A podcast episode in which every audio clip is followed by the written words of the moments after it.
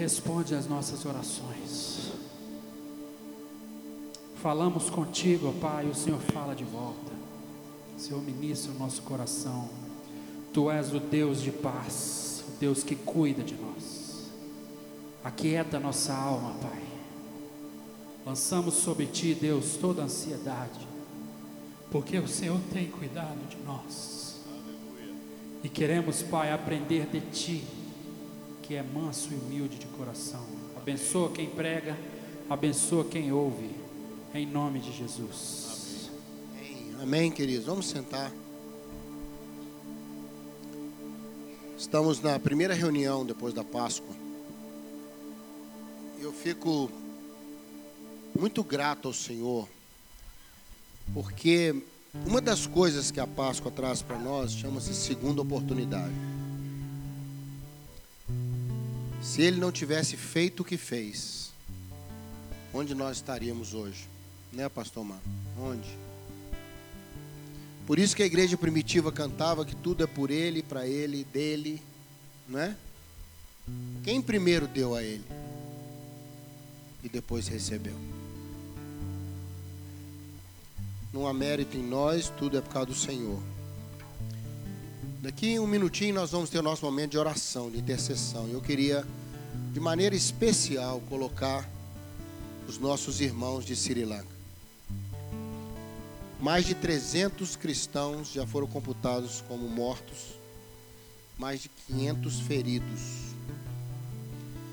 As explosões no domingo da Páscoa foram cuidadosamente pensadas para que o maior número de pessoas morresse. É momento culto, nos hotéis foi no momento da refeição as pessoas estavam se servindo no almoço, concentrado ali, explodia no meio. Muitos cristãos foram mortos. Evangélicos, católicos, ortodoxos. E nós não podemos, por causa da distância, né, pastor fingir que nada aconteceu. Teve uma família que estava de férias lá, quatro filhos, três morreram. Três filhos. E muitas outras tragédias. Muitos turistas que estavam em Sri Lanka para passar a Páscoa morreram. Eu queria nesse momento de intercessão nossa a gente colocar também essas famílias. Né? Teve uma igreja evangélica que na explosão metade das crianças da igreja morreram. Estavam junto dos seus pais. Né? E eu queria realmente pedir que o Senhor nos desse a graça de olhar para esses irmãos. Pedir que o Senhor tenha misericórdia das famílias. Se você também quer colocar alguma necessidade, quer colocar a vida de alguém, você que está na internet nos assistindo, participe conosco desse momento. Fique de pé no seu lugar, nós vamos orar. E colocar nossa necessidade, seja ela grande, pequena. Deus não mede por tamanho, Deus mede a realidade da coisa. Porque para quem está vivendo é sempre grande, viu irmãos? Sempre grande. Vamos orar? Ó oh Deus, Olhamos agora para o outro lado do mundo, Sri Lanka, onde muitos de nossos irmãos perderam suas vidas. Pai, colocamos também a necessidade de cada um que está de pé agora, seja pessoal, seja relacional, profissional, emocional, conjugal, geracional, pelos filhos, Ó oh Deus, tem coisa na nossa vida que, se o Senhor não fizer, nada vai acontecer. Nada vai acontecer. Escapou de nós. Até onde podíamos ir, nós fomos. Mas há lugares que só o Senhor pode chegar. Dentro das pessoas, na vida das pessoas porque só o Senhor pode estar em todos os lugares. Nós podemos estar em alguns lugares, ou em muitos lugares, mas só o Senhor pode chegar em todos os lugares. Recebe a nossa oração hoje, Deus. Continua tendo paciência conosco. Continua olhando para nós com amor, com paciência. É o que nós oramos e cremos, Pai, no nome de Jesus. Amém. Amém? Vamos sentar? Eu queria compartilhar com você um dos textos que eu mais gosto na Bíblia. Aliás, o salmo todo eu gosto, que é o Salmo 31. Eu gosto muito. Ele é um salmo de Davi. Depois em casa você vai ler, ele é meio compridinho. Ele tem 24 versículos. E Davi está compartilhando um momento muito difícil na vida dele. Ele não fala o que, que é, mas a gente percebe mais ou menos o que é. Ele está envolvido em alguma situação com algumas pessoas que ele está tendo uma dificuldade enorme de resolver enorme. E ele chega a dizer em alguns momentos do salmo que ele está sendo mal compreendido, que ele está sendo é, maltratado, que ele está sendo tratado de uma maneira que não é honesta, não é justa. Ele vai compartilhando. E, em momentos assim ele desabafa e fala: Mas Senhor, tu és a minha fortaleza, eu confio no Senhor. O verso 11, por, verso 14, por exemplo, ele fala: Eu confio é no Senhor verso 14. Porque o Senhor é meu Deus, eu confio no Senhor. Ele está vivendo um momento até com dificuldade de confiar nas pessoas. Eu gosto de Davi, sabe, Tiago, que ele, ele é ele. Se você quer conhecer, assim, como é que é a, a humanidade de quem anda com Deus, é ler Salmos de Davi. Ao mesmo tempo, se você quiser conhecer o Deus que ama a gente, leia os Salmos também. Ele fala muito o que, que Deus é, como Deus age, os sentimentos do coração de Deus. Tem coisas lindas no Salmo. Mas o verso 15, põe para mim, querido. Davi, no meio da, da luta, ele fala assim: Quer saber de uma coisa? Eu, eu já vem com as traduções, né? É maldade. A NVI-P. Esse P ali deve ser de póstumo. Na versão atualizada que eu gosto mais, diz: Nas tuas mãos entrego os meus dias. Quem tem essa versão aí? Nas tuas mãos entrego os meus dias. A ideia é essa mesmo, meu futuro. Olha, houve uma libertação do Léo. E minha também. Os meus dias estão nas tuas mãos. Sabe o que Davi está dizendo? Senhor, a chance que eu tenho é porque o Senhor pode mexer no tempo. Amém? O Senhor pode mexer no tempo, eu não posso. Não é, Leia? Andou um minuto, já é passado. O que foi ontem, foi. Se você fez, fez. Se não fez, nunca mais faz. Concorda comigo? Ah, eu podia ontem ter feito aquela visita. Não fiz. Não vai fazer mais ontem. Né? Não existe mais. O tempo não tem controle, o tempo corre. O tempo é igual, mais de tantos, não sei quantos mil minutos por dia, 8 mil e não sei quantos. Não é verdade? 24 horas, 60 minutos, o tempo vai andando. Eu estou falando aqui, já andou, 8h42, já andou. Você esperar um pouquinho, dá 8h43. Percebe? O tempo anda.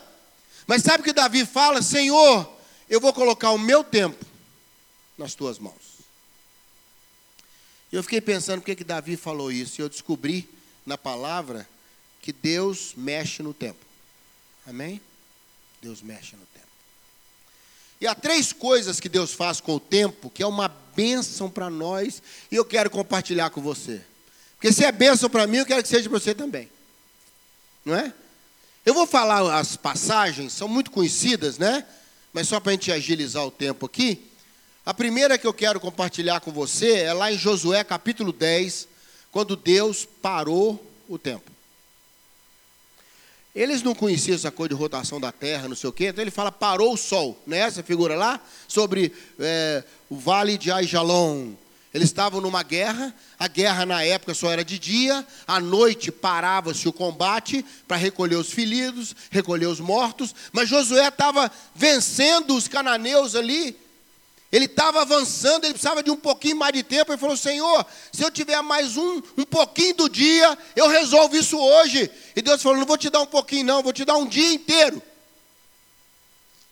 E diz a palavra de Deus, Josué 10, que o sol parou e ficou quase um dia sem anoitecer. Não é o sol que parou, a terra deu uma freadinha, né? A NASA já confirmou que a terra está atrasada quase 24 horas.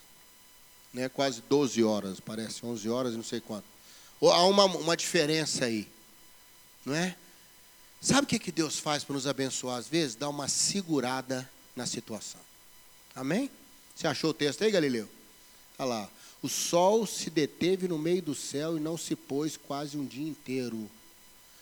23 horas de pancadinha. Está lá, a NASA registrou. Agora eu lembrei. Sabe, queridos? Sabe o que Deus faz em certas situações para ajudar a gente? Ele segura. A coisa não vai para frente nem para trás. A coisa fica parada, fica segura ali. Amém? Deus dá uma segurada no tempo para você ter tempo. É aquela coisa que se fala, não pode caminhar. Isso não pode andar mais como está. Eu estou no limite. Estou no limite de mim mesmo. Estou no limite da situação. Eu não sei o que fazer. Eu preciso resolver isso. Aí Deus segura o tempo. Deus segura a situação para você ter uma chance de resolver. Recebe essa benção aí, irmão. Deus não deixa a coisa andar. Está entendendo isso aí? Dá uma parada misteriosa no negócio. Dá-se um break dá uma pausa. É porque Deus está ajustando algumas coisas. Então dá uma segurada no tempo.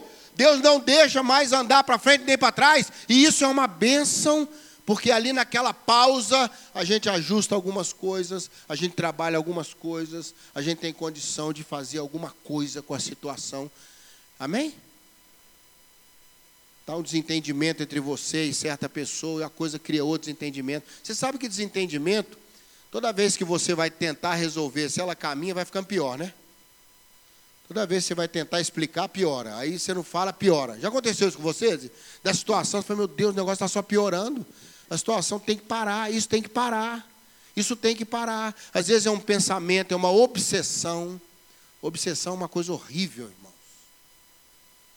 Já viu pessoa obcecada? Tem pessoa que é obcecada com emagrecer. Ele vê todo mundo gordo. Ele encontra uma amiga, ela encontra um amigo, primeira coisa, fala, nossa, você emagreceu. Nossa, você engordou. Quando encontra ninguém, ela no espelho e fala, emagreci.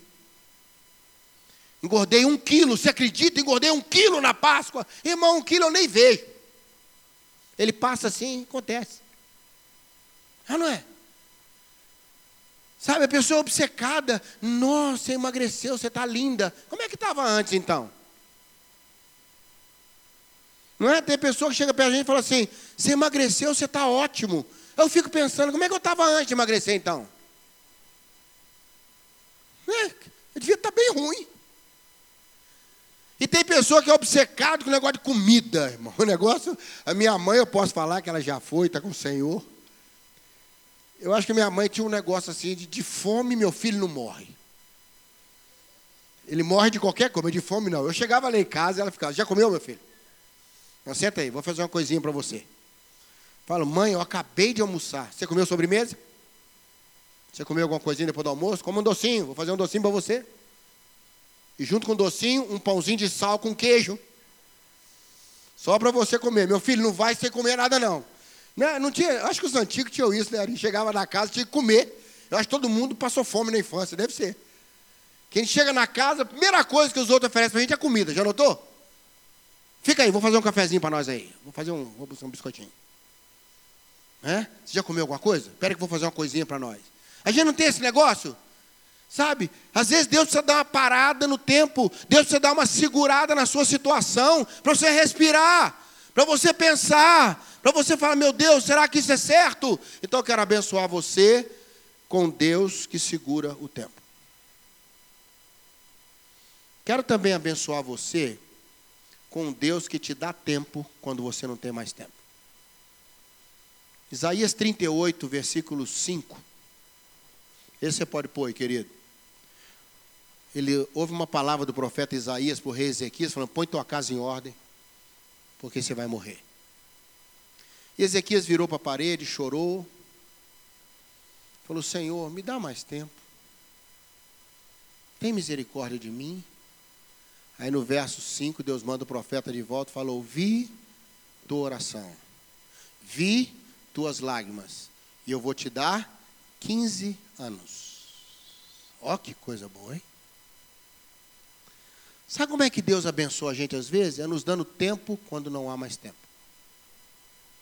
Amém? Só Ele pode fazer isso. Acrescentar um tempo. Te dar uma, uma extensão. Te dar um respiro. Te dar um, um oxigênio. Te dar uma condição de ter um prazo. Amém? Um prazo que não existia mais. Fechou. Fechou. Não tinha mais como resolver isso, não tinha mais como finalizar isso, não tenho mais o que fazer. Aí Deus fala: então eu vou te dar uma condição de ir um pouquinho mais para você dar conta de fazer. Deus para o tempo, mas Deus também arruma tempo quando não tem tempo. Recebe essa benção aí, meu irmão. Sabe, existe tarde, mas infelizmente existe tarde demais. Há muitos anos atrás morreu uma amiga minha, uma irmã muito querida, muito querida, ela e o marido. Éramos muito amigos na época. E ela começou com uma dor imensa nas costas e foi hospitalizada. E eles começaram a trabalhar problema de pulmão, problema de pulmão. Só que a dor nas costas era reflexo de um infarto que ela estava começando a ter. Era um problema no coração. E ela morreu. Quando eles descobriram que não era pulmão, não, é? não era pneumonia, não era nada disso, e correram para o coração, foi tarde demais. Eu não, eu não me esqueço, foi exatamente essa expressão que ele usou na época. Na época até preguei uma mensagem sobre isso, tarde demais. Ele falou comigo, pastor, não era pneumonia, não era nada disso. Era no coração, e eles tratando o pulmão e fazendo exame, fazendo não sei o quê. E quando correram para o coração, foi tarde demais demais. Foi essa a expressão que ele usou.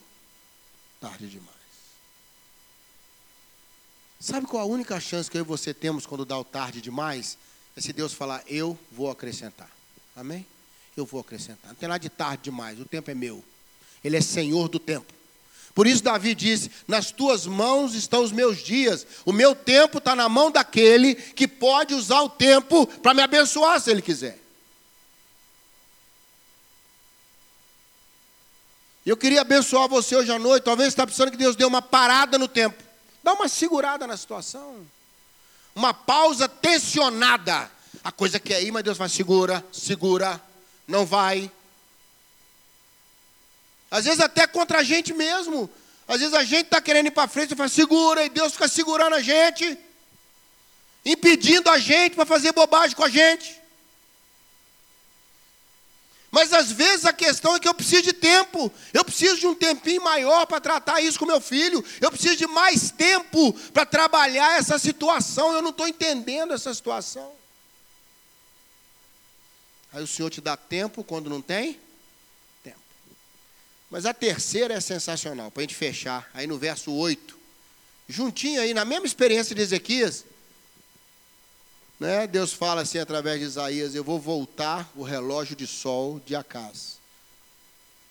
10 graus. Isso equivale a mais ou menos 20 minutos. 40 minutos, se eu não me engano. Eu vou voltar o tempo. Gente, que coisa louca isso. Né? Como é que Deus pode voltar o tempo? Será que Deus vai fazer retroceder a coisa? Não. Deus cria de novo Presta atenção nisso agora, hein? Deus põe de novo aquele cenário que foi lá atrás, hoje, e te dá uma chance de arrumar. Recebe isso aí? Deus te dá a oportunidade. Você nunca teve aquele negócio e fala, ah, se eu pudesse voltar no tempo. Só não pode a esposa falar isso com o marido na hora que estiver brigando, né? Não é isso? Mas sabe, se você pudesse voltar no tempo com algumas coisas, hein? Se você pudesse ter de novo a chance daquele cenário que você usou mal, que você decidiu mal, se você pudesse hoje, com a experiência, com o que você sofreu, o que for, voltar lá. Irmãos, eu estava pensando nisso quando preparava a mensagem. Eu falei, quanta coisa eu faria diferente? Mas graças a Deus, a maioria das coisas eu faria o que fiz. Quando meu filho estava completando acho que 18 anos, Daniel, falei, Daniel, foi a minha mensagem de aniversário para ele. Meu filho, deixa eu falar uma coisa com você. Se voltasse o tempo, voltasse o tempo, eu pudesse escolher, eu queria ter você como filho. Se voltasse o tempo, eu pudesse escolher, eu queria ter um filho como você. Foi o que eu falei para ele, é verdade. Não foi coisa de aniversário, não. É verdade. Verdade.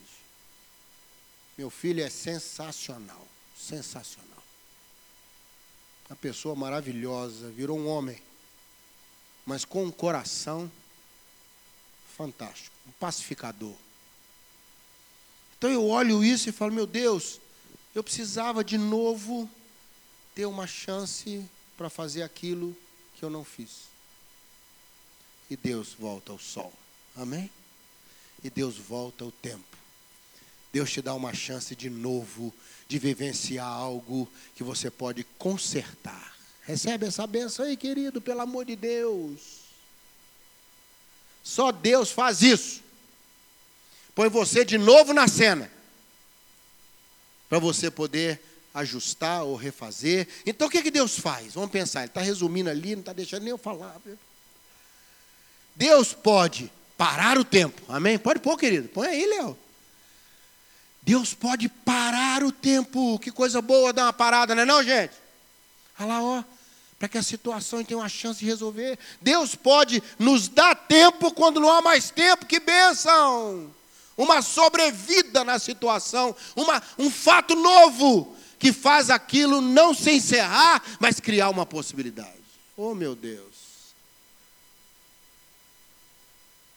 Quantas vezes, quando a gente achou que o negócio já tinha ido para o brejo, a notícia bate na nossa porta e fala: opa, acabou tudo, está tudo resolvido. Hein, hein? Mensageiro das boas novas, né? É ou não é verdade? Não tem dia que chega na casa da gente, né, pastor? Tem dia que ele entra na porta da gente e traz aquela boa notícia do céu. E às vezes o que nós precisamos é que Deus volte o tempo que Deus refaça aquele cenário que passou, aquela oportunidade que foi perdida, ela volta e você tem a oportunidade de novo. Você perdeu lá atrás, às vezes por precipitação, por orgulho, e ela se apresenta de novo para você, e agora você pode fazer as coisas certas, fazer o que tem que ser feito. Eu quero abençoar você hoje à noite com o tempo que você precisa. Recebe isso aí? Vamos orar sobre isso? Eu não sei se está precisando que Deus dê uma parada, que Deus dê um tempo novo, ou que Deus volte o tempo. Eu sei que Ele é Senhor do tempo. Só Ele, só Ele pode fazer isso. Não é, Vanessa? Nenhum de nós. Quem dera, quem dera se a gente pudesse voltar certas coisas. Quem dera se a gente pudesse adiantar certas coisas. Quem dera se a gente pudesse parar certas coisas. Feche seus olhos, vamos orar. Pastor Ari, ora por nós.